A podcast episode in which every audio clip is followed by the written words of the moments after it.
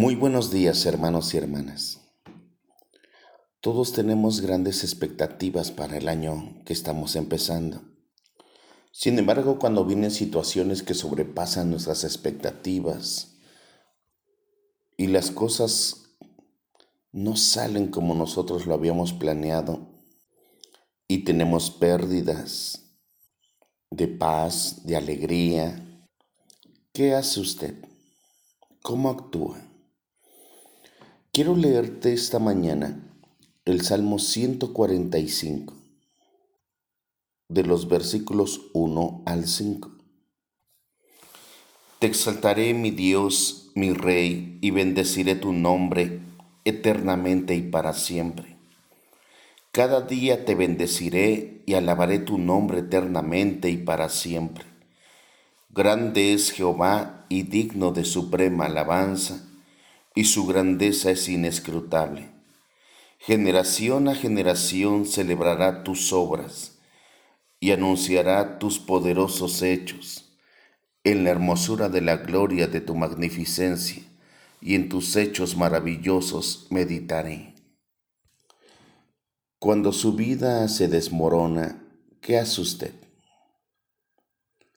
Todos enfrentamos circunstancias que desafían nuestra paz y algunas de estas situaciones son muy dolorosas y prolongadas. A menos que se tenga un enfoque bien rígido, la alegría se marchita y la esperanza parece irrealizable. El rey David experimentó adversidades extremas, entre ellas el profundo dolor de perder un hijo y a su mejor amigo. Y el rey Saúl por razones egoístas, lo persiguió para quitarle la vida. Más tarde, su propio hijo encabezó una rebelión contra él. A pesar de ser pruebas tan dramáticas, no fueron sino cuatro de las muchas dificultades que David soportó. Pero aún en tiempo de profundo sufrimiento, el rey David halla paz y esperanza en Dios. ¿Cómo se sostenía su alma cuando otros en situaciones parecidas se habrían ahogado en la desesperación?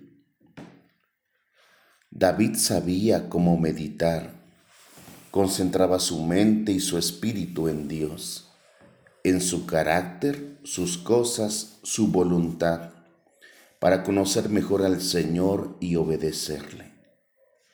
Debemos seguir el ejemplo de David. Nuestro rol en las dificultades es poner los ojos en nuestro Padre Celestial y meditar en su palabra. Los salmos son testimonio de la profundidad y la pasión con que el pastor y futuro rey se deleitaba en Dios.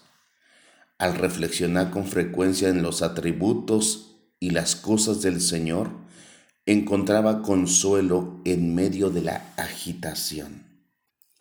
Hermano y hermana, ¿qué asuntos consumen sus pensamientos durante el día?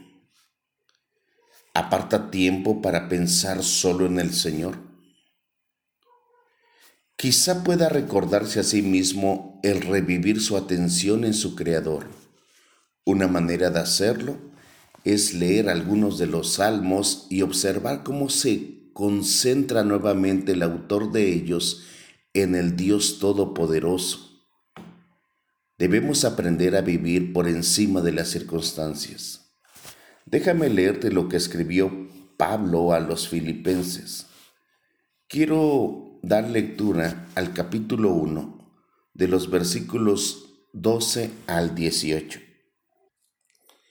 Quiero que sepáis, hermanos, que las cosas que me han sucedido han redundado más bien para el progreso del Evangelio, de tal manera que mis prisiones se han hecho patentes en Cristo en todo el pretorio y a todos los demás. Y la mayoría de los hermanos, cobrando ánimo en el Señor con mis prisiones, se atreven mucho más a hablar la palabra sin temor algunos, a la verdad, predican a Cristo por envidia y contienda, pero otros de buena voluntad.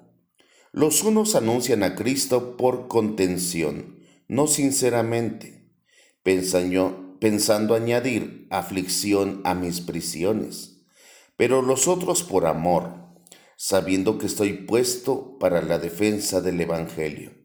¿Qué pues? Que no obstante, de todas maneras, o por pretexto o por verdad, Cristo es anunciado, y en esto me gozo y me gozaré aún. El apóstol Pablo escribió su carta a los filipenses mientras cumplía su tiempo de arresto domiciliario. El apóstol Pablo podía recibir visitas pero no viajar. A pesar de que vivía en una casa, es muy probable que estuviera encadenado a un soldado romano las 24 horas del día. Además, porque sabía que un juicio podía demorar años. Estas eran sus condiciones de vida para el futuro previsible, tal vez por el resto de su vida.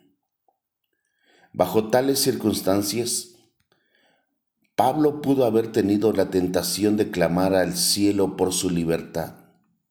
Después de todo, Dios lo había llamado a predicar, disipular a los creyentes y alcanzar a los gentiles. Pero estaba atrapado en Roma sin poder plantar nuevas iglesias o visitar a aquellos a los que dirigía sus cartas. Aparte de ser injusto, su arresto le impedía desempeñar su importante trabajo. Si alguien tenía derecho a quejarse, ese era sin duda Pablo, quien había sufrido persecuciones, naufragios y palizas por el Evangelio, pero jamás lo hizo.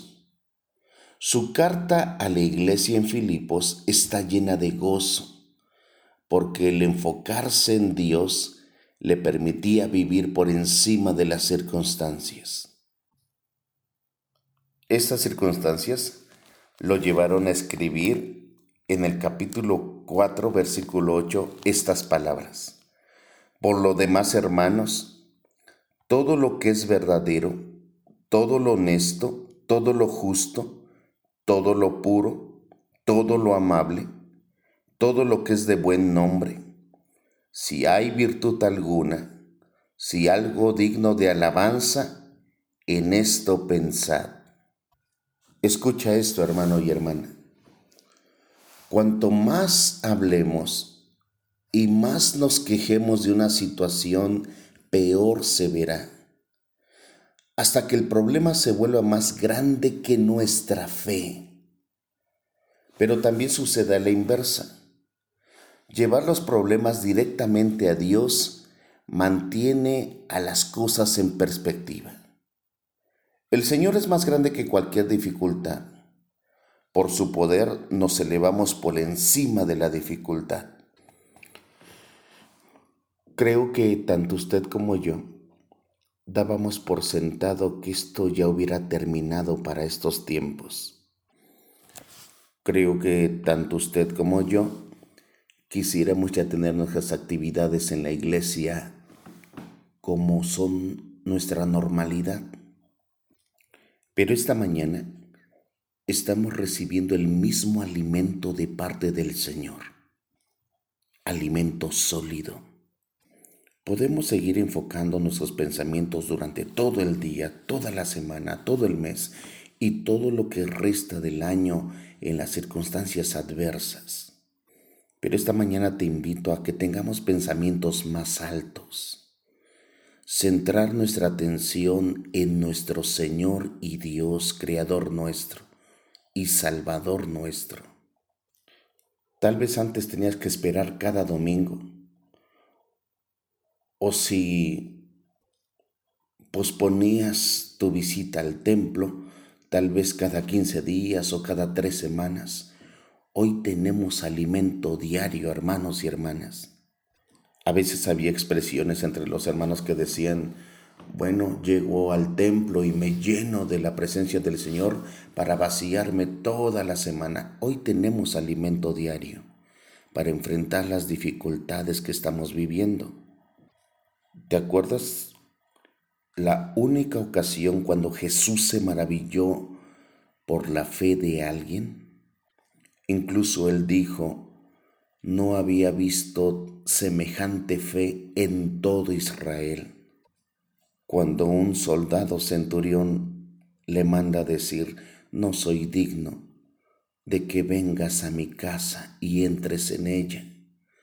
Solo di la palabra de lejos y así sucederá.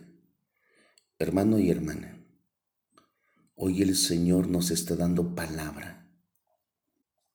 Él pone las manos sobre ti. Él está hablando de este está hablando de este medio que hoy me escuchas, para alentarte y confortarte. Así que digamos esta mañana, mi Dios pues suplirá todo lo que os falta conforme a sus riquezas en gloria en Cristo Jesús. Al Dios y Padre nuestro Dios sea la gloria por los siglos de los siglos. Amén.